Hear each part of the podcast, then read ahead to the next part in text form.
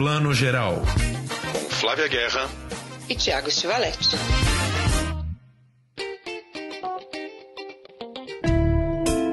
Olá, bom dia, boa tarde, boa noite para você que está ouvindo Plano Geral, seu podcast com tudo de cinema. E hoje a gente tem uma participação especial. Além do Tiago Stivaletti, a gente tem a Cecília Barroso, que é editora do Cenas de Cinema, um super site sobre cinema, conta tudo para você também e também acabou de inaugurar, estrear seu podcast, né, Cecília? Cecília é super crítica, super profissional do cinema e vai estar com a gente hoje o programa inteiro. Bom dia, boa tarde, boa noite, Cecília. Bom dia, boa tarde, boa noite para vocês também. Estou muito feliz com o convite e é isso. Estou entrando nessa, nessa coisa de podcast agora também e estou muito feliz de ter sido chamada para participar de vocês. Bom, a gente só vai aqui no Colab, né, Tiago? Oi, Cecília, bem-vinda. Oi, pessoal, bem-vindos ao nosso podcast, terceira edição. Já estamos indo longe, né, Flavinha? Terceira edição, é um luxo já. É, começar pedindo desculpas. A gente está gravando na, na sexta-feira, agora dia 24. Eu prometi que eu nunca mais ia ficar berrando na janela contra o Bolsonaro, mas eu tô rouco. Todo, toda vez que começa as confusões eu fico rouco, então é a voz que tem para hoje, aí peço desculpas. Tá uma voz sexy, chique, rouca. Bom, vamos então às notícias da semana, comentar um pouquinho aí o nosso mundo do cinema. que não para, né? Parece que tem mais notícia do que o normal aí com essa quarentena. Eu queria começar é, chamando a atenção aqui para uma notícia que rolou semana passada da Netflix. A Netflix divulgou semana passada que teve um aumento de assinantes no primeiro trimestre, ou seja, de janeiro a março, da ordem de 15,8 milhões. 15,8 milhões, quase 16 milhões de novos assinantes no mundo todo. Sendo que a expectativa deles era de 7 milhões e meio, ou seja, eles tiveram mais que o dobro do que eles previram, obviamente muito estimulados aí pela quarentena, pelo isolamento social. Quer dizer, enquanto a economia inteira está afundando, o streaming está de vento em popa, né? Tudo que as pessoas compram ou querem comprar nesse momento é uma nova plataforma, catálogo para ver mais filme, mais série. Olha que loucura, né? E aí tem uma coisa interessante nesse negócio da Netflix é que no começo, agora eu nem sei como é que eles estão, mas no começo eles tiveram que abaixar a banda de todo mundo. Então, assim, aquela coisa de 4K a gente perdeu momentaneamente porque eles não estavam dando conta de suprir a demanda. Exato, que é tanta gente puxando a banda ali para ver suas coisas que não dava, né? Mas é muito uhum. maluco você pensar. Eu fiz a continha aqui, é, eles agora subiram para 183 mil, milhões de assinantes no mundo. A expectativa deles no, no trimestre era de aumento de 4,5% e no fim foi de 9,4%, ou seja, quase 10% de aumento num trimestre. É coisa pra caramba, assim, 3% do mundo já assina Netflix e outros não sei quantos, pelo menos 5 aí por por conta, né? Põe aí muito mais gente nisso vendo em cada conta assinada, né? Ah, e o que eu acho interessante é que até essa, a ABC deu uma matéria, né, matéria analítica falando disso, e o pessoal da Netflix disse: não, mas quando a crise passar, a gente deve ver aí uma diminuição. Mas, poxa, né, Netflix já aumentou incrivelmente. Muita gente deve ficar, um residual aí desses novos assinantes devem ficar, claro, né? Deve, deve ficar. E tá bom, né, gente? Vamos comemorar aí que alguma, algumas empresas cresceram nessa crise, né? A Netflix, com certeza. Não, com certeza, sim. Essa diminuição acho dificílimo acontecer no segundo trimestre, a não ser que a recessão seja tão forte que as pessoas comecem a cortar né, o seu, seu, seu dinheirinho do streaming. Mas, assim, mesmo que eles fiquem estagnados ou cresçam quase nada no segundo semestre, esse primeiro já, já foi de lavada, né? Já não tem do que reclamar. E outra coisa interessante é a gente pensar nas outras plataformas, né? Enquanto todo mundo abriu no mundo todo, tipo, aumentou o prazo de, de degustação, é, 30 dias, você pode ver, a Netflix não fez nada disso. E mesmo assim ela aumentou isso tudo, né? Exatamente, não teve, não teve chorinho, não teve cortesia, não teve nada disso. Não. E aí queria só falar uma outra coisinha que eu achei interessante, que é, é assim, é, fãs de Friends estão chorando, porque a HBO ia lançar sua grande nova plataforma de streaming, a HBO em, ma em maio, né? HBO Max. É, está previsto ainda para maio, só que um grande lançamento da HBO Max seria aquele grande episódio especial de reunião do Friends que, que iria custar uma fortuna, né? milhões de dólares pagos para cada um do elenco, e por conta da Covid, esse, esse grande especial de reunião deles não vai sair agora, ou seja, HBO vai lançar sua plataforma Max sem os queridos Friends, e aí, enfim, vai jogar isso lá pra frente quando for possível. Quer dizer, foi um pouco, está sendo um pouco um banho de água fria aí na, na pobre HBO Max. É, isso aí, né? Eu, eu, eu sinceramente acho que de alguma forma vai sair, porque eles estão há tanto tempo ensaiando, como a própria HBO disse, vai sair, a gente só vai atrasar um pouquinho, né? Não tem, outra, não tem outro jeito. Falando em streaming, vamos falar um pouco de streaming Brasil agora. A Flávia tem uma novidade, né? É, uma novidade ótima, né? Agora que a gente já está entrando aí na enésima semana de isolamento social, enfim, é, a gente começa a procurar outras novidades, além de Netflix, SPCine, Play, né, o Belas Artes à la carte e todas as outras que a gente já comentou, entra em boa hora, nessa segunda-feira, o Varilux, dia 27 de abril, o festival francês, né, que é o festival que acontece em apenas 80 cidades do Brasil simultaneamente, todo mês de junho, vai manter a sua edição presencial esse ano, não sabe ainda se é junho, acho muito difícil, deve ser né, adiado um pouco, mas criou o Festival Varilux em casa, com 50 filmes, já foi exibido, já foram exibidos mais ou menos 200 filmes ao longo da história do Varilux no Brasil. E aí 50 desses vão estar na plataforma de streaming. É só entrar lá, festivalvariluxemcasa.com.br, inscrever e assistir, escolher. Eu achei muito bacana essa iniciativa, principalmente porque ela é gratuita. Então, ótima chance aí pra gente ver mais filmes ainda. Tinha uma ideia genial, quer dizer, é como se fosse uma grande retrospectiva né, das edições passadas, um grande catálogo do festival, muitos filmes abertos, assim, é, é, o Varilux tem esse papel aí super bacana de divulgar o cinema francês e nesse momento do streaming eles vão ajudar a criar talvez ou, ou consolidar um hábito do cinema francês, né? Com tantos filmes gratuitos aí na plataforma. É, tem um, o My French Film Festival, ele também está aberto. Tem o My French Film Festival em casa, que é ele já é online, né? E agora ele liberou é, tem vários curtas de várias edições lá, tá bem legal. Maravilhoso. Também. Ótima chance mesmo. O Festival de Cinema Francês, os franceses, o cinema francês nesse sentido, eu acho que ele é o mais agilizado, né, em relação aos outros festivais de outros países que acontecem no Brasil, né? O, os festivais de cinema italiano, que italianos são assim, até na hora do festival tem vários, né? E, e, e nenhum é, é, tão nesse sentido capilarizado como é o Varilux, né? E conseguiu se agilizar muito rápido. Aí foram parcerias muito importantes, né? A, a Dois Filmes, a Bom Filme, a Califórnia, a Luke, a Marius Filmes, todo mundo se uniu né, com o pessoal, claro, né, da diplomacia francesa e deu muito certo, que ótimo. Só lembrando que esse Festival Varilux em Casa começa nesta segunda-feira, dia 27 de abril, e dura quatro meses, tá? É um festival longuíssimo, ou seja,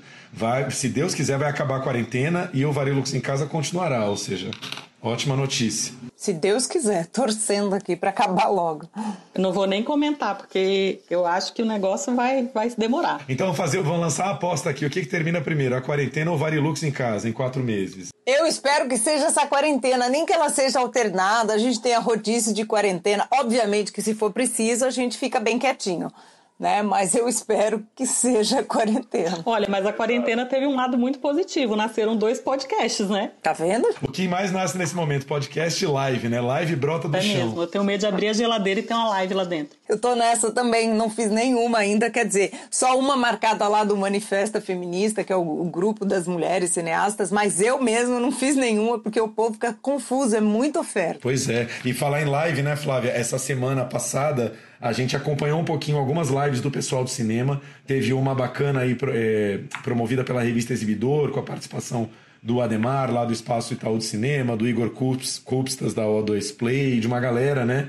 É, da sua amiga lá, como ela chama? A Paula, né? Da, da, a Paula da Elo Filmes, sim. Foi uma live bem bacana em que eles discutiram um pouco esse momento de apreensão. Senti que ainda tá todo mundo muito, assim, assustado e ainda sem conseguir ver o que vai ser, porque a gente não tem nem datas, né? É difícil você começar a traçar ações quando você não sabe se a sala vai reabrir daqui a um mês, dois meses ou três meses. É muito louco, né? É, tá todo mundo assim, naquele slogan: o certo é que nada é certo. Tem muitas oportunidades, tem muitas possibilidades abertas. Mas é uma página em branco aí para ser escrita, né? A Demar mesmo falando, né? Se, se, se o povo ficar de vez no streaming é, eu tô, eu, brincou, né? Eu tô ferrado porque eu sou exibidor. Né? Mas eu acho que não. Eu, eu tendo a achar que as pessoas são como o, o Igor comentou, quem gosta de cinema, quem vai ao cinema, é um complemento o streaming, né? Eu acho que pode aumentar muito mais o streaming. Eu espero que o, as pessoas voltem ao cinema, igual os shows de música. As lives aí da, da galera são muito legais, dos sertanejos, do rock, etc. Mas a gente, quando ama um artista, a gente quer ver o artista ao vivo também, né? Não, não dá conta só ouvir a música ali. No, no Mas eu acho que, é todo, eu acho que todo mundo ali meio concordou. É, inclusive, quem trabalha ali com distribuição concordou que o elo frágil nesse momento acaba sendo exibição, né? Porque, como disse o Igor, é, ele tem um filme para lançar, de repente a quarentena se estendeu, a sala não abriu, ele vai arrumar outras maneiras de tentar escoar esse filme, ainda que a renda não seja a mesma. O exibidor está um pouco ali de mãos atadas, né? O Ademar falou, eu adoraria é, ter alguma coisa para vender nesse momento, talvez vender produto para fora, como a Cinemark está fazendo, como Kinoplex está fazendo, Cecília, é isso? Não, o Kinoplex eu, eu procurei aqui não achei. Eu li isso, mas não achei, então não, não vou validar. Deixar isso de fora. Mas enfim, a Cinemark está vendendo pipoca nesse momento, começou a vender também é, os brinquedinhos deles, é, eles chamam de itens colecionáveis, né? Tudo que eles venderiam, que eles vendem no balcão ali do cinema, eles estão fazendo no delivery ali, né? Parceria com iFood, enfim. É, tá cada um se virando do jeito que dá, vendendo o que pode durante o isolamento. É, é em que momento louco. É isso aí. É interessante você falar isso, porque a Imovision, que está ligada também ao Reserva Cultural, está relançando seus filmes em DVD, né, e, e, edições especiais, e, e também tem a seleção lá da Imovision na, na, na, na plataforma, no stream, né, no Now. Então eu acho que talvez o Ademar tenha que pensar nessa questão do streaming também para ser um complemento, né? Né? Não é, que ninguém pensa assim, em caso de pandemia eu tenho uma plataforma de streaming. Né? Ninguém pensou nisso. É, mas aí eu acho que é mais esse pessoal que é distribuidor também, né? Ele tem Artplex também, né? Então, mas é, é menor do que a, a, Pandora e é menor do que a Imovision, né? É, tem que arrumar uma, uma outra coisa para esse pessoal de exibição, assim, sabe? Porque realmente é um baque. É um, imagino. É um trabalho paralelo, né? Uma coisa paralela para se oferecer para o mercado. Que difícil. Sim. É, então, só dar uma geral rápida aqui, já que a gente está falando de salas de cinema. Essa semana nos Estados Unidos começou a aumentar um pouco a pressão dos cinemas do sul dos Estados Unidos para reabrirem. Né? A NATO, que é a Associação dos Exibidores Americanos, diz que ainda não é a hora e levantou aquela velha questão. Né? O cinema é uma grande corda onde todo mundo está amarrado e eles disseram, mais uma vez, que não haverá, por enquanto, lançamentos de filmes em escala nacional. Ou seja, não adianta eles quererem reabrir, se reabrirem vai ter que ser com filmes de repertório, aí, né? filmes de catálogo, filmes já lançados antes, porque não vai ter grande estreia para metade do país agora, né? A Cinemark falando que quer reabrir no começo de julho, que está mais ou menos aí dentro do que eles já propuseram, né? O que a gente tem de primeira grande data aí é o filme do Nolan, né? O Tenet para 17 de julho. A Cinemark está querendo considerar aí, dia 1 de julho, abrir um caráter meio experimental, já para colocar a equipe em teste é, em, nos cinemas, já para testando mesmo que seja filmes de catálogo, para aí dia 17 já tá tudo azeitado, digamos assim, para uma grande reabertura.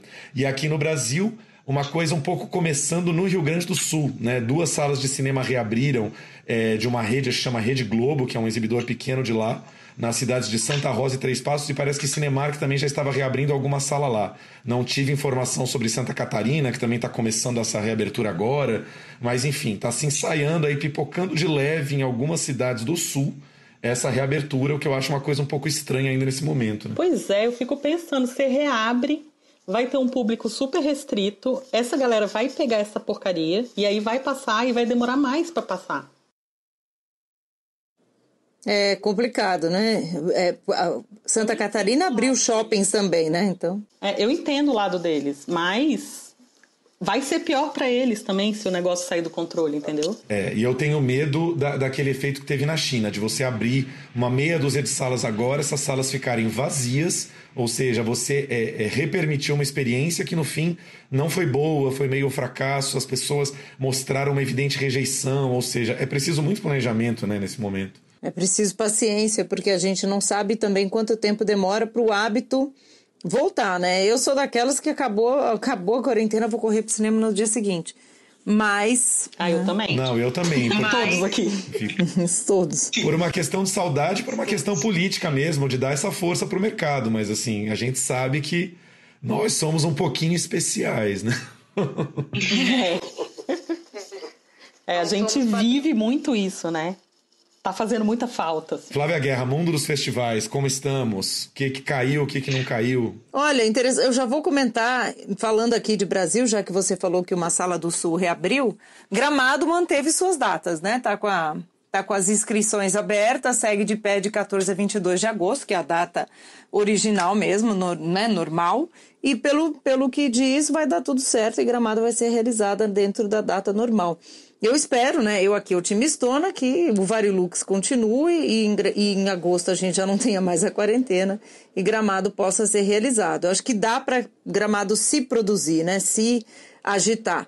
Não é o que acontece com outros festivais internacionais que eu acho que são muito maiores nessa questão de logística, de contratos, como Veneza, Cannes, que está aí uma polêmica louca, né? Vamos só fechar Brasil aqui, então Gramado segue de pé 14 a 22 de agosto e a mostra também, por enquanto, tá com a sua data aí 22 de outubro a 4 de novembro, também abriu inscrições, Mostra de São Paulo, abrindo essa semana, mantendo a sua data, né? Isso aí. É, a mostra também, né? Como já é natural que seja no segundo semestre, a gente espera que não seja afetada, né? Estamos torcendo aqui. Mas, Flávia, você acha que o, o Varilux consegue acontecer em junho? Não, não, eu acho que não. Foi o que eu falei no começo. Eu acho que o Varilux vai ser adiado, né?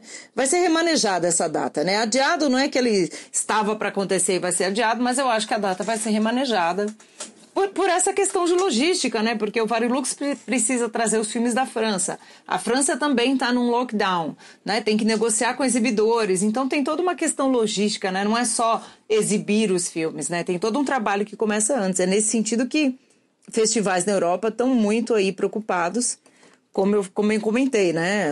Cannes, Veneza precisam se articular com os, as equipes que estão para terminar os filmes, os patrocinadores, tu, tudo, né? Tem que ser agitado meses antes. E aí, com esse lockdown na Europa, tudo fica mais complicado. Viu? Varilux está anual, né? Ele alguma vez foi semestral? Eu lembro do Varilux semestral, não sei porquê na minha cabeça. Acho que não, acho que ele mudou de semestre. Ele era no segundo e mudou para o primeiro, não? Então pode ter sido isso. É, eu acho que sim. Para mim, eu ficou na minha cabeça de ser um festival de acontecer mais de uma vez por ano, mas não, né? É, o, o, o risco agora, não, não, chega a ser um risco, mas assim, a questão é, a gente vai ter um segundo semestre exprimido e alguns festivais, incluindo o Varilux, tentando aí fazer a sua edição presencial no segundo semestre, ou seja, vai ter um certo aperto de agenda e de salas, né? A gente sabe disso. Datas que já são é, firmíssimas aí de festivais como a Mostra de São Paulo, o Festival do Rio, é, Gramado, e aí outros festivais tentando a sua, a sua vaguinha aí de agenda num segundo semestre apertado, né? Sim, como o próprio É Tudo Verdade, né? Exatamente, É Tudo Verdade, que já está mais ou menos aí previsto para setembro, é isso? Isso aí. Não, e tem o Olhar de Cinema, tem o Cine PE, tem um monte de festival. Não vai caber no, no segundo Ceará, semestre. Né? Cine Ceará. Todos, todos ali meio no esforço ainda de acontecer, né? Até o fim do ano, ou seja, busão lotado, galera, busão lotado. Aglomeração de festivais vai Aglomeração, ser. Aglomeração, todo mundo com sua máscara, exatamente. E Veneza, então, de pé, Flávia Guerra? A priori, sim, né? A gente até viu essa polêmica toda, se Veneza mantém, aceita ou não a participação, ou participação não, né? Colaboração do Festival de Cannes, talvez poderiam fazer um, um, uma coisa em conjunto, não se sabe. Quando a gente fala desses grandes festivais, tem sempre muita vaidade, digamos assim, envolvidas, né? Eu não sei como é que, como é que vai acontecer. O fato é que tá, tá, tá tudo incerto ainda, né? Tribeca que manteve sua edição online, que eu achei muito interessante, né? O, o maior festival de documentários da França Tiago, corrija aí meu francês, Vision do Rio, Visões do Real. Man... Du Réel, exatamente, du Réel, manteve sua edição online, só que só em território europeu, né? A gente pode assistir aos filmes. Eu tava louca para ver, mas não podemos. Como o Bife de Brasília, né, manteve sua edição online, que, tá, que aconteceu também até dia 26. E aí o Tribeca resolveu fazer isso também. O geral, o, os jurados ali, o júri, vão ver os filmes online. Ah, mas é só o júri, a gente não pode ver, né? Não, só o júri. E, e você vê que é uma. Você vê como cada um vai na sua decisão, né? Porque foi justamente a ideia que Kanye negou de cara, assim, falou: não vamos fazer nenhuma competição nem online, ninguém vai ver filmes online. E Tribeca foi nessa, né? Falou, vamos manter a nossa competição ainda que online e deixar o festival para o público para uma nova data. Eu acho complicado isso, né? Eu, a minha solução aí, Thierry Fremont, se fosse acontecer algo assim, Eu faria um consórcio assim com uma sala de cinema de cada cidade, por exemplo, sei lá, uma sala de rua aqui de São Paulo, tivesse um jurado em São Paulo e fizesse as projeções para esse jurado no cinema. Acho muito complicado você julgar um filme para premiação, não é nem para seleção no, no, no, na sua TV de casa. Acho, eu acho complicado. Já acho complicado, às vezes, no cinema, dependendo do, do tipo de sessão cinema que você está vendo, quanto mais em casa. Mas cada, cada um faz sua, não, e assim, opção, tem uma né? coisa da contradição de Kanye, porque essa coisa que eles têm com Netflix, por exemplo, que é muito de não, isso não é cinema, isso é TV, e aí eles abrirem para essa possibilidade de não pode julgar, é, é, meio contraditório, né? Assim, então, acho que não, não, não fariam mesmo. Bom, essas foram as nossas notícias da semana. Vamos agora para as nossas dicas do streaming.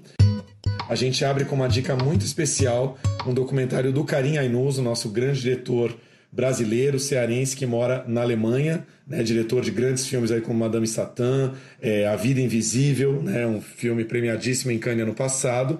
Está lançando aí esse novo documentário, Aeroporto Central, sobre um aeroporto alemão, o aeroporto de Tempelhof, e ele mandou um recadinho pra gente. Flavinha, oi Tiago. Eu queria primeiro mandar um beijo para vocês, desejar sorte com esse projeto novo desse podcast incrível, plano geral. Então, fico muito feliz de poder também estar aqui com vocês hoje. Esse aeroporto é um aeroporto que sempre me fascinou. Ele é uma das, ele é na verdade a última construção nazista, única construção nazista que ficou de pé depois da guerra, porque depois que Berlim foi bombardeado, ele foi usado como um lugar para se trazer mantimentos para a cidade. E depois ele virou um aeroporto de aviação civil, né? Ele era um aeroporto de aviação militar. E em 2004 eu lembro de ter pego o meu primeiro voo aqui. Eu estava voltando para o Brasil. Tinha passado um ano aqui e eu nunca me esqueci esse momento que eu entrei nesse aeroporto e peguei o avião e fiquei pensando quantas pessoas já tinham descido e pousado naquele lugar. E em 2008 ele foi desativado, em 2010 ele virou um parque. E isso sempre foi algo que me que me encantou muito, assim, eu sempre ficava pensando como é que seria Congonhas se Congonhas tivesse sido desapropriado, né, e tivesse virado um espaço público, assim, foi isso que aconteceu com as pistas de pouso do aeroporto de Tempelhof, quase uma utopia, assim. E aí virou um parque que é utilizado pelas pessoas do bairro e da cidade, assim, né? Um parque que as pessoas ficam andando de skate nas pistas de pouso, correndo. Tem coisas tipo hortas comunitárias. Então, um espaço que era um espaço de aviação militar, de aviação civil, depois virou um espaço utópico, assim. Sempre foi uma coisa que me encantou, a conquista das, do cidadão de ter transformado isso no espaço público. E eu me interessei muito pelo que estava acontecendo ali em 2015, porque de repente esses, né, esses, esses hangares, que eram hangares que eram usados na maior parte para se consertar aviões de guerra e viraram abrigos para pessoas que estavam fugindo da guerra, né? Não foi um plano, foi um, uma decisão de emergência que a cidade de Berlim tomou em 2015 com um afluxo muito grande de pessoas solicitando asilo aqui, vindo principalmente da Síria, do Afeganistão e do Iraque.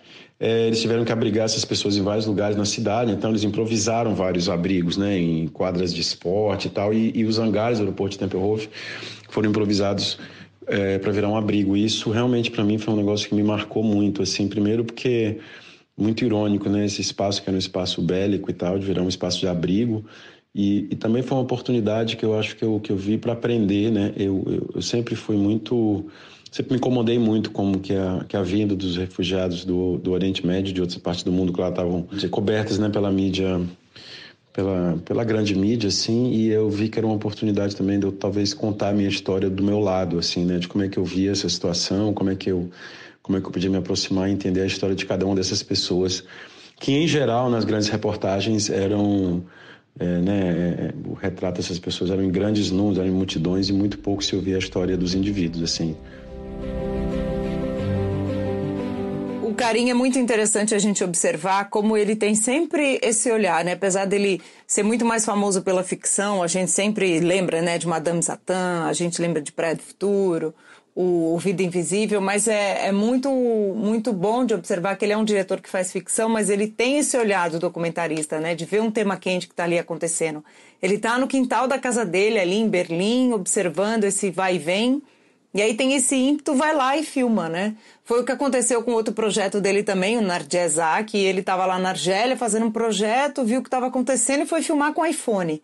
Então eu acho isso muito bacana, assim, ele ele ter esse olhar e realmente eu gosto disso no filme, né? Porque ele vira um documento do tempo, não só ah, um filme para entreter ou não, mas ele é um documento muito importante ali que eu acho que fica muito mais que muitas matérias, como ele falou, né? Que só dão a notícia do dia de um jeito mais superficial, porque é normal também, natural do jornalismo diário. E meio né? preconceituoso, né? Eu acho.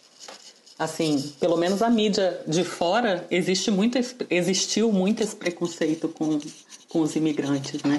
Então ele, ele mostra uma outra, um outro lado que as pessoas não têm é. Eu acho maravilhoso assim que o Karim, como, como grande cineasta que é, ele tem a coisa de trabalhar o espaço e o tempo, né? O tempo é meio como se a gente caísse na rotina daqueles é, refugiados. Uhum. Ele, inclusive, na live dele no Mídia Ninja, ele trocou a palavra. Ele não fala refugiados, ele fala imigrados, alguma outra palavra assim. E, e assim, você cai na rotina daquelas pessoas de ver como elas vão aos poucos tentando criar ali naquele espaço uma casa, né? E aí tem aqueles momentos tão interessantes como o momento do Réveillon ali, né? Queima de fogos. Cara, ali já marca um momento temporal em que aquelas pessoas já estão ali há sei lá quantas semanas, alguns meses, e aquilo passa a ser o território novo delas, né? Como você transforma um território tão estranho num território seu, né? Numa casa sua. É um, é um, é um entrar um pouco no ritmo do, do, do, do novo imigrante que, que só o cinema consegue, eu acho, às vezes, que nenhuma reportagem vai é, dar isso. É, e é isso, é a paciência que o Karim teve aí de documentarista e o acesso, porque ele mora ali, de ir acompanhando esse passar do tempo também. Eu gosto muito no filme como ele delimita os meses, né, e as estações de ano, e essa espera que vai fazendo aniversário, literalmente, né, e, e, e, é isso que você diz, ele delimita o espaço e o tempo, né? Então, esse tempo das pessoas fazerem daquele lugar inóspito, porque é um aeroporto, né, gente? Elas estão morando ali em estandes, a casa delas, né? Elas vão ocupando, né? Eu gosto disso, como a cidade reocupou aquele aeroporto como parque, como os imigrantes reocupam como casa, ainda que transitória, né? E eu gostei muito do que ele falou sobre o tempo, Tiago, que é essa questão da espera, né? É um filme sobre a espera. E me pegou muito forte nisso, porque a gente está nesse momento aqui semi-confinados, né? Não dá nem para comparar com o caso deles. E num momento de espera que a gente não sabe quantos meses vão passar. A gente começou falando disso. Então é muito interessante, é, é uma ironia do destino, ao mesmo tempo oportuno, esse filme mostrar assim o que, que os imigrantes passam e a gente muitas vezes nem, nem imagina. Imagina, mas não considera, né? E é muito louco que é um filme de várias mudanças, assim, né? Um filme de várias apropriações e reapropriações e como ele se transforma mesmo, porque é isso que o Karim falou, né? Primeiro era um, um, um, um aeroporto de guerra construído por Hitler, né? E aí com abrigo antibomba, essas coisas. Aí ele é tomado, os americanos constrói uma base lá e aí de repente isso virá um, um, um lugar de refugiados, de imigrantes. E de repente isso virá um lugar de imigrantes e, e essa tomada desse lugar, assim, eu acho muito interessante como eles transformam mesmo esse lugar, né? Ocupando tanto o parque lá fora como o, o, interior do aeroporto. E por falar nos imigrantes, nos refugiados, o filme é conduzido por um jovem sírio, né, um rapaz muito jovem, acho que de mais ou menos 18 anos, o Ibrahim, que é o centro narrativo ali do documentário, né, são as impressões dele que a gente vai acompanhando. E aí o Carinho falou um pouco sobre como foi é, conhecer e se aproximar desse, do, desse, desse rapaz. Vamos ouvir. Eu conheci em 2016, ele tinha acabado de chegar da Síria, ele escapou da guerra, foi ameaçado de morte, fugiu para cá é, conseguiu entrar na Europa através da Grécia. Eu conheci ele quando ele tinha feito 18 anos, ele tinha acabado de chegar em Tempelhof e sem nenhuma possibilidade né, de voltar para casa, deixou tudo para trás. E ele tinha uma coragem, uma calma que me impressionaram muito. Assim, eu acho que eu fiquei muito pensando se eu tivesse passado pelo que ele passou, eu não sei se eu teria a calma e a serenidade que ele tem. Assim, tinha horas que ele parecia um garoto de 17 anos, tinha horas que ele parecia um senhor de 70 no sentido positivo, de um senhor de 70 mesmo. Ele foi uma das primeiras pessoas que se aproximou da câmera porque eu acho que ele queria contar muito a história dele, de onde é que ele vinha, por que ele estava ali, de onde é que ele queria ir. E aí ele foi se tornando organicamente o protagonista do filme. É, ele escreveu um diário e o filme, né, a espinha dorsal do filme, a espinha, a grande alma do filme, na verdade, esse diário dele, onde ele fala um pouco do passado recente, da infância, do presente no abrigo, né, e do que ele imaginava para o futuro, assim Para mim, essa é uma aventura nova, né? De lançar um filme direto no streaming, sem passar pela sala de cinema. É a primeira vez que eu passo, que eu faço isso. Não era esse o plano, mas com a pandemia, a gente ficou com medo de demorar muito tempo para soltar o filme. Como é um documentário que fala de questões muito atuais, a gente ficou com medo de que essas questões é, perdessem a força um pouco. Então, a gente decidiu lançar de qualquer maneira na data prevista. É uma aventura nova. No começo eu confesso que eu não tinha, não estava achando a menor graça de lançar as coisas em stream e tal, de um certo preconceito. Mas à medida que, que a gente foi refletindo, tem uma coisa muito interessante nesse filme. Ele é um filme sobre pessoas que estão esperando que o futuro delas seja decidido, né, a revelia delas, né, o governo alemão que decide se elas vão ficar na Alemanha ou não e que estão confinadas, né, num espaço que não diria que seria um espaço de quarentena, mas é um espaço de confinamento ali, onde elas não sabem do que é que vai ser o dia de amanhã, né? Cada dia elas acordam sem saber se elas vão poder ter direito a ficar, se elas vão ter que voltar. E eu acho que tinha ali uma semelhança, uma ligeira semelhança, talvez, com o que a gente está vivendo agora com a pandemia, né? Que a gente não sabe exatamente para onde é que a gente está indo, assim. E a gente tem que ter a humildade de saber esperar. Me parece que tem um paralelo ali com o filme que eu achei que, que podia ser bonito. Então, estou muito animado e curioso de saber como é que é a vida de um filme que é lançado diretamente nas plataformas de streaming, assim. Então, estou aprendendo muito com isso também.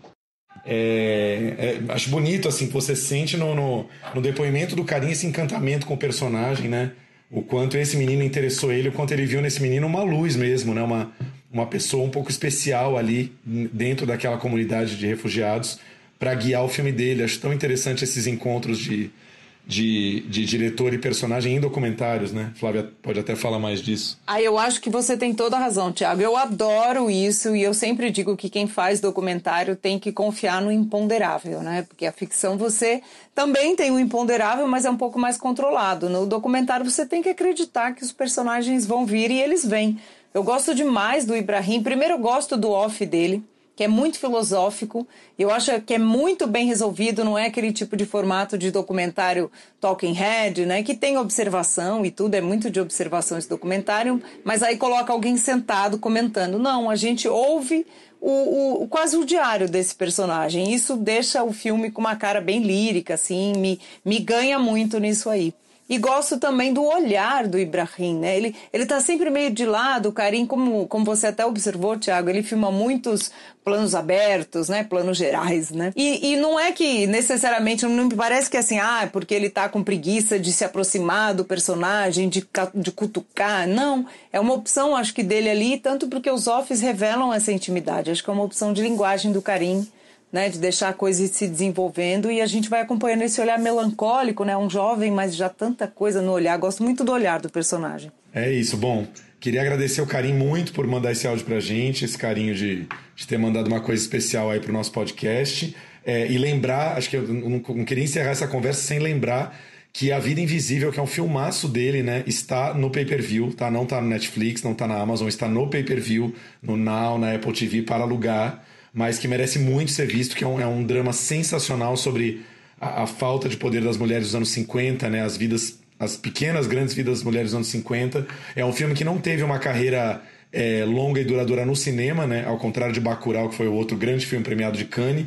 Passou muito rapidamente pelos cinemas em novembro e merece muito ser visto, né? É, e o Aeroporto Central também, né? Que entrou agora. Queria abrir agora falando de uma outra dica minha aqui, a gente abrir para discussão, inclusive enganchando com outros filmes. Minha, minha, dica do dia é o seguinte: é uma série que a minha amiga Isa me indicou. É, a série estreou em novembro do ano passado, eu não tinha dado muita bola para ela. E aí a Isa falou: você tem que ver, e realmente é fantástica. É uma série chamada The Morning Show, uma série da Apple TV Plus, que é a nova plataforma de streaming da Apple, que começou em novembro do ano passado, ou seja, tá aí há menos de um ano, né, para assinantes. E, e, é louco, assim, que a série estreou, eu li uma outra matéria, tinha um elencão ali, né? Jennifer Aniston, Reese Witherspoon, Steve Carell, e não me deu vontade, foi burrice minha, porque assim, é claro que a Apple não ia abrir uma plataforma de streaming sem pensar num projeto sensacional, numa série sensacional, né? Eu fiquei pensando, cara, como é que você achou que essa série podia não ser boa? É claro que eles iam abrir com tudo, com uma série muito bem pensada. E é uma série que, que bebe muito na tradição de, desses filmes, do, do filmes de conflito da mídia, né, da, da, da, grande guerra que é a televisão em geral e a televisão americana em particular. É, um, é uma série que poderia, a gente pode quase dizer que é neta daquele clássico Rede de Intrigas do Sidney Lumet, né, um filme de 76 É, é uma série que fala sobre esse programa do título, um telejornal chamado The Morning Show, que seria um pouco como se fosse o nosso Bom Dia Brasil, o grande jornal matinal diário dos americanos. Um jornal que deve entrar no ar aí lá pelas 7 horas da manhã, ou seja, âncoras, repórteres, produtores estão trabalhando desde as três e meia da madrugada para colocar ele no ar. É, eu venho de uma experiência na Globo que não, é, não era desse horário, mas que tinha muito dessa loucura, desse frenesi, dessa, dessa coisa do, do programa ao vivo que tem que estar tá pronto no ar num determinado horário, uma loucura da ilha de edição e tal. E aí, dentro dessa loucura e dessa grande disputa de poder num telejornal, é, agrega-se um grande tema atual, que é o, o, tema do Me Too e do, e do empoderamento feminino, dos escândalos de assédio sexual que romperam na mídia americana, principalmente a partir do caso do Harvey Weinstein no cinema. E acho que é isso é o que dá a grande atualidade da série. Né? É, começa a série, primeiro episódio, o Steve Carell é o âncora que acabou de ser é, demitido, expulso do jornal por conta desse escândalo, por ele ter sido acusado de vários escândalos sexuais dentro do, do jornal. E, e a Reese é a menina que vai entrar por vários, vários acidentes aí que eu não vou contar para não estragar o prazer de ninguém, mas ela é que vai sentar na bancada ao lado da, da Jennifer Aniston. Começa uma grande rivalidade entre elas, mas esse, esse clima do Me Too tá o tempo inteiro no ar. Até que lá pro final da temporada, nos últimos episódios, esse clima vai explodir e a gente vai ver é, o quanto é, o quanto a marca do Carell, a marca desse, desse grande âncora do Mitch Kessler, a marca que ele deixou nessas mulheres. E, e, o mais louco, o quanto elas continuam sendo julgadas de alguma maneira, ainda que consideradas oficialmente como vítimas, mas o quanto as pessoas ainda julgam cada uma que se envolveu com ele ali dentro e o quanto elas não deixam de ser julgadas ali dentro. Ou seja, um processo muito cruel, contado sempre num roteiro muito vertiginoso, cheio de reviravoltas. A série em nenhum momento para para para ser discursiva, panfletária, mas assim, é muito doloroso ver o quanto um processo desse deixa um, deixa um rombo moral e, e na cabeça de, de, todas as pessoas envolvidas, principalmente das mulheres ali dentro. Né? Muito louco. É, mas isso aí que você falou é, é a nossa vida, né? A gente é muito julgada, mesmo sendo. Essa coisa de, não, de culpabilizar a vítima, né? É, é uma coisa natural para mulheres, assim, é horrível. É uma coisa um pouco. Oficialmente nós culpamos ele, ele saiu, mas, pô, você também não agiu legal, né? Você também foi um pouco responsável pelo comportamento dele. Parece que é esse um pouco o clima que fica, né? É, tipo, a sua saia tava muito curta. Exatamente, né? exatamente. E aí, enfim, só queria dizer que é, eu, eu acho que é uma série que tem que ser vista porque virou a grande série do empoderamento feminino depois de Big Little Lies. Big Little Lies foi a grande série empoderada feminista dos, do, de 2017, né? É, com aquele final que também não vou estragar para quem não viu, mas é um final que, que amarra lindamente essa questão da, da, das mulheres tendo que se juntar contra um homem predador, né? E, e The Morning Show também ali pro, cap, pro episódio 9 e 10, pros últimos episódios, é, uma, é, uma, é um grande Game of Thrones, assim, uma grande Guerra dos Tronos, mas que de alguma maneira é, não vou falar nada, mas assim, não chega a ser uma redenção, mas as mulheres conseguem um pouco é, retomar o seu poder, o que é muito legal. Mas assim, é, é, um roteiro fantástico. Um cara que eu fui pesquisar, do Jay Carson, que é um, nem é um grande um, um, showrunner antigo, não é desses produtores que já produziu 18 mil séries. Ele foi um consultor para House of Cards. E eu fui pesquisar e descobri que ele foi secretário de imprensa da Hillary Clinton na campanha de 2008 que ela nem acabou entrando, a campanha dela contra Obama, se eu não me engano, né? Que o Obama acabou entrando. E então ele é um, ele é um cara da política que a Apple chamou para fazer esse primeiro grande eh, projeto deles, trazer todo esse lado político deles para um cenário de, de telejornal. E, cara, dá muito certo, tá todo mundo incrível, é, já teve prêmios é, Globo de Ouro aí, se eu não me engano, para Reese e para Jennifer Aniston.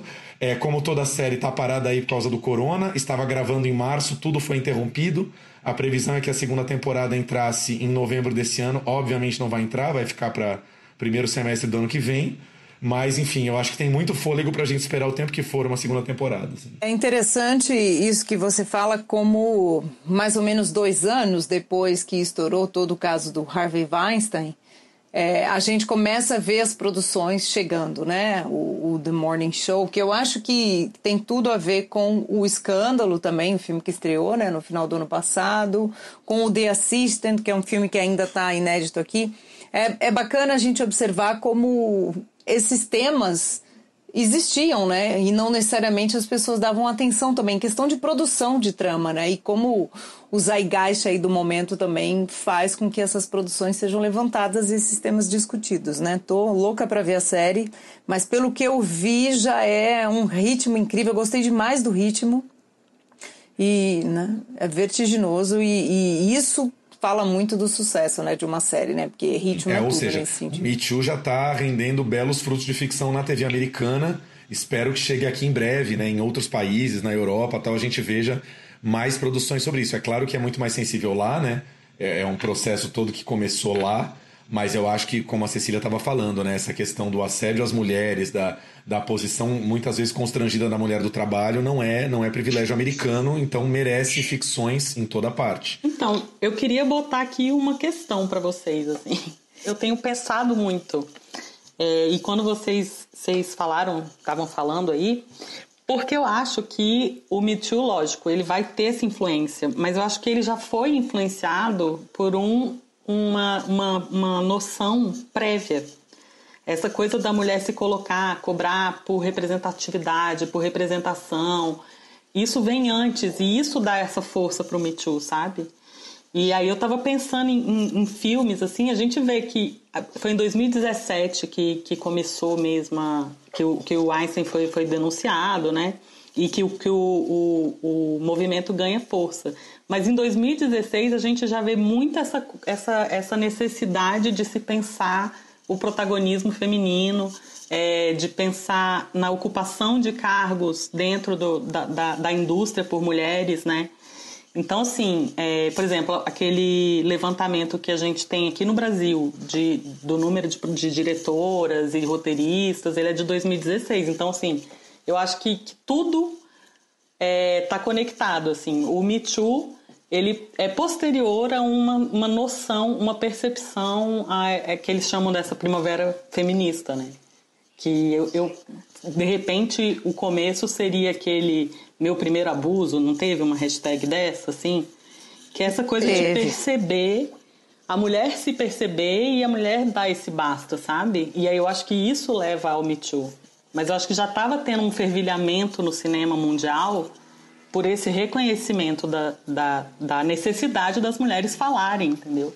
E desses temas é, serem discutidos. É isso aí. Eu acho que é tudo um, um ciclo, né? Uma coisa alimenta a outra, que alimenta uma. A gente tem várias iniciativas no mundo todo, né, de, de, de, reivindicação também da mulher no espaço de trabalho. E no cinema acaba ganhando muita atenção porque são produções midiáticas, né, tá aí a questão da televisão, do telejornal, no The Morning Show, o cinema, as atrizes né, são expostas, é, tem sua voz reverberada e eu acho que uma coisa puxa a outra, com certeza. A gente viu aí no Festival de Cannes em 2018 aquela manifestação das mulheres todas, né?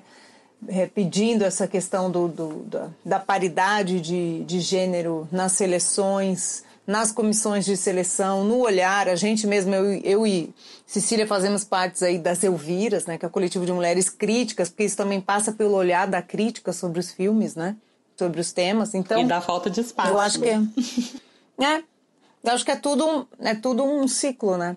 E não só filmes sobre assédio, mas filmes sobre outras questões, né? A, só comentando ra rapidamente aqui, o Assistant, que a gente já pode falar mais um pouco já já dele, que fala justamente, acho que é o primeiro filme que de fato traz essa realidade que o Harvey Weinstein né, impunha a muitas das mulheres que trabalharam com ele, que é uma menina, uma menina, uma jovem que vai ser assistente de um grande empresário da indústria do entretenimento. Apesar de não ter nenhuma menção a ele, o filme é dirigido pela Kitty Green, né? Quem faz a assistente, a assistant é a Julia Garner. O filme é total esse universo. E isso é muito interessante, porque isso acontece todos os dias em todas as áreas, mas aí a área do entretenimento eu acho que ela ganha né, mais holofotes e também influencia outras, né? Sim. é, falam, explica um pouquinho mais a história do filme que eu não peguei toda e me fala onde é que você viu e se é um filme, um filme que ainda está total inédito, se ele já está disponível, enfim. Não, ele está inédito ainda. O, eu acho que aqui no Brasil posso estar tá falando errado, mas se eu não me engano o filme é da Diamond, aqui vai ser distribuído. Mas ele tá inédito sim. Ele estreou, fez estreia mundial em Sundance. Tá, você viu lá. E passou vi lá e depois ele passou na mostra Panorama de Berlim. E aí ele vem é, causando aí a, a Kitty Green. É, para quem não a conhece, ela é australiana, ela é documentarista, ela é roteirista. Ela ganhou vários prêmios com o, um documentário que se chama é, A Ucrânia Não É um Bordel, que é sobre o Fêmen, né? Sobre a história do Fêmen. Lembro desse E nome. aí ela. Isso aí. E aí ela se inspirou, ela falou: agora eu vou fazer minha ficção. Fez essa, que é, é interessante e mostra muito bem essa realidade aí que a gente está falando. E foi, e causou, né? Lá em Berlim, em Sundance, porque todo mundo comentando. Finalmente, um filme sobre esse universo que tem exatamente tudo a ver com o Harvey Weinstein, né? Então, apesar de, como eu disse, não ter menção a ele. É um filme inter... bom, eu gostei. Ah, não, não competiu. Uma coisa, só uma parte assim. Berlim é, é, é um festival que eu gosto de prestar atenção nisso. Eles não fazem questão que o filme seja completamente inédito, inédito, né? Não é nem que ele estreou no país dele. Ele, muitos filmes de Sundance competiram em Berlim, inclusive um outro que é super feminista também, o Never, Rarely, Sometimes, Always, que aí fala da questão do aborto que passou em Sundance e competiu, né, ao Urso de Ouro, não foi nem na Panorama. Esse filme tá uma repercussão louca, eu sei, porque toda vez que eu, eu abro o Variety, Hollywood Reporter, pra ler alguma coisa, tem uma crítica desse filme, tá todo mundo comentando. Já, não sei se já lançou nos Estados Unidos, ou tinha lançado antes da, da Covid, mas, mas assim, tá muito repercutido, né? Tá uma repercussão absoluta. É, eu acho esse filme maravilhoso no sentido de que ele é um filme simples, ele é um típico filme independente norte-americano na questão da linguagem, produção, fotografia. Mas ele, ele é um filme sobre aborto, é isso? É isso aí, vou dar a sinopse básica aqui. É uma garota que mora numa cidade média americana, aquelas típicas cidades médias. Ela, ela, você vai descobrindo que ela tá grávida. É, a família não sabe, aquela típica história. A família não sabe, ela não tem apoio da família, não tem diálogo, vai procurar apoio onde, aí ela tem que viajar até Nova York. Ela viaja com a prima para conseguir né, ter acesso a um tratamento né, ao aborto. E o filme é muito interessante porque ele não não é nada declarado, não é um filme falado, discutido. Não, ele, ele trabalha muito os silêncios, né? A sororidade ali, na, na cumplicidade das primas, no olhar, no silêncio, nas pequenas ações, assim, vai mostrando essa essa rede que se faz obrigada a ser feita porque não tem esse acolhimento. É muito interessante, imagina. E a, e a diretora ela falava assim: você tem que ver que uma adolescente americana tem que ir para um outro estado para ter um tratamento assim. E eu ficava pensando, meu Deus, ela sabe como é que são as outras adolescentes do mundo inteiro. Elas têm que viajar para outro continente para ter um tratamento assim. É, eu queria só amarrar, voltando um pouco à, à per- à pergunta inicial da Cecília, não sei se eu vou responder, mas é, eu, eu, eu sinto que é, já existe, principalmente no cinema americano e começando no mundo todo, esse movimento de, de falar-se mais sobre é, as questões do assédio sexual, as questões, a, a posição da mulher na sociedade, na relação com o homem, no trabalho. E só que ainda falta é, a mulher atrás das câmeras muitas vezes, né? Esse filme que a Flávia acabou de ci- citar, é o Never, Rarely, Sometimes, Always, é de uma diretora mulher, mas, por exemplo, O Escândalo, que é um grande, né, um filme é, importantíssimo sobre assédio sexual no trabalho, é uma história verídica lá do diretor da Fox News, direção de um homem, Jay Roach. É, a The Morning Show, é, o, o grande showrunner é o Jay Carson, que é homem, mas você vê que houve um pouco essa preocupação. Tem dois ou três episódios dirigidos pela Mimi Leder, que é uma produtora e diretora de Nova York, com uma carreira grande. Ela dirigiu filmes como Impacto Profundo. E ela tá ali, ela é o segundo nome ali, logo depois do Jay Carson, muito presente. Você vê que houve, obviamente, essa, essa, essa preocupação, ou seja, mas ainda, ainda a gente vê é, o, o pouco empoderamento de- atrás das câmeras, né? O quanto eu acho que as mulheres ainda não conseguem totalmente é, realizar suas ficções ou se conseguem, às vezes, se projetar, ir para os festivais, aquilo ganhar um tamanho, né? Ainda não é uma coisa totalmente conquistada, eu acho. Que acho que ainda, ainda precisa melhorar muito nos próximos anos. Não, eu tenho um exemplo que eu acho muito curioso dessas, dessas coisas assim, porque esses filmes de rape revenge, sabe? Que a menina é abusada, é estuprada e depois ela vai se vingar. Todos foram dirigidos por homens. Bom, a Coralie Fargeat, ela dirigiu o Revenge, Vingança, acho que chamou no Brasil. Então, sim, ela é a primeira mulher a dirigir um filme de é, rape revenge, né? Dessa, dessa coisa, dessa vingança da, da... Ela foi super, super... é, o filme foi super mal falado, foi super rechaçado. Tipo assim, é a gente tomando uma história que acontece, é real, né? Assim, não da, da revenge, da revenge sempre, mas do, da, do abuso. E a gente colocando isso. Como tem o Holiday também da Isabelle Clough, assim, tipo, são mulheres contando essa história, que é muito mais válido do que homens, sabe? E, uma história, e todo mundo. E uma história já com. E uma história já contada mil vezes por homens do jeito deles, né? Um pouco. Exatamente. É isso. Aí o povo bate palma pra doce vingança. Mulheres, inclusive.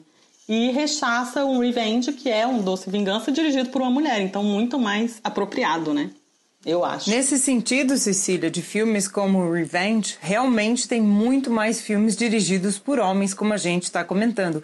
Eu cito aqui, aliás, o Hipopótamos, que é um projeto super independente, dirigido pelo Edward Palmer, que é um jovem e que vem fazendo aí muito sucesso no circuito internacional. Em português, ele está com o nome de Até Que Você Me Ame. Ele passou no BIF, o Festival Internacional de Brasília, que acabou no dia 26, mas deve chegar ao circuito brasileiro, pelo menos o de streaming, em breve, porque realmente está fazendo muito sucesso. Isso porque ele tem soluções de roteiro e de filmagem muito inteligentes, vem aí ganhando a atenção de todo mundo. O Palmer é super jovem, o orçamento foi minúsculo e as soluções realmente impressionam pelo jeito que ele trata o tema e também pelo jeito que ele filma isso. Tá tudo muito conectado entre tema e forma, no caso desse filme, o Hipopótamos. Aliás, o filme conta a história de um cara que sequestra uma garota e ele diz para ela: "Você só sai daqui Aqui no caso é uma sala totalmente branca, assim, tem quase nada dentro da sala. E você só sai daqui quando você se apaixonar por mim, até que você me ame. E ele tem sim, ele mostra, como você falou, Cecília, todos esses mecanismos de dominação mental mesmo, de, de manipulação. Ele é visto pelo olhar do homem, no caso é um diretor, né? Estou dizendo aqui, ele é filmado por um diretor homem, mas ele tem sim uma forma muito inteligente de mostrar como é que essa garota pode ou não quebrar esses mecanismos de dominação desse cara que a gente não sabe o tempo inteiro se está dizendo a verdade ou não tá. E aí é que é um grande pulo do gato aí do roteiro. Concorda, Cecília? Você assistiu o filme também, não? Então, mas eu acho que é uma grande metáfora para a relação abusiva. Porque é isso, assim, é, você não pode andar por si, você não pode comer por si, você tem que que ficar, você tá presa num lugar, né? Assim, você, você não tem como sair, você não, você tá totalmente na mão daquela pessoa. Então, assim, o que me ganha no filme é essa coisa de, de, de construir uma história, é, criando uma metáfora mesmo para o que é a prisão de um relacionamento abusivo, sabe? E eu não vou dar mais, não vou falar mais porque senão vou dar spoilers, mas é, é, é, o que eu acho interessante. É um filme britânico, né? Isso aí. E o mais interessante é que o Edward, que é um jovem, né? Ele fez esse filme ali no, na, na, na universidade. Ele gastou, se eu não me engano, tipo 5 mil libras para fazer esse filme, justamente porque essa metáfora e esse dispositivo é uma sala. É uma sala com as paredes brancas. Foi uma solução narrativa. O roteiro do filme é muito competente né? É interessante a gente ver e, e realmente, como disse a Cecília, são as metáforas para essas, essas, essas dominações que acontecem todos os dias. E o ciclo, eu acho que aí eu não vou ficar dando spoiler também, mas como isso é atemporal e está sempre acontecendo. E ele é muito bom, ele é muito bom, assim, tem umas ideias muito boas. A coisa da elipse dele rodando na sala, assim, é muito bom aqui. Vamos é, rezar para o filme cair logo no circuito, ou provavelmente o circuito de streaming, né? Até nesse momento aí a gente nem tá tendo grandes esperanças em salas de cinema, né? Já estamos torcendo para os filmes irem para o streaming aí num, num, num breve momento. É isso aí, vamos fazer uma pesquisa.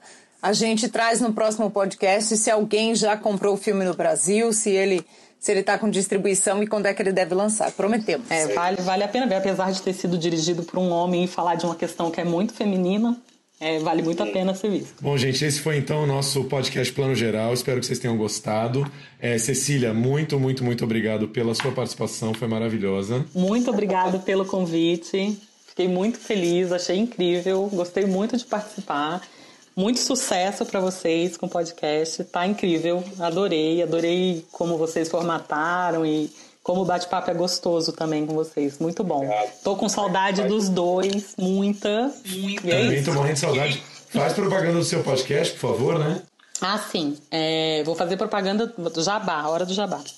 É, o Senna, semana passada, comemorou 19 anos de existência, né? É, ele, então, aí tá muito, tá bem movimentado, com bastante crítica. A gente agora com o negócio de streaming tá, tá muito dedicada aos lançamentos de streaming, então tem sempre novidade.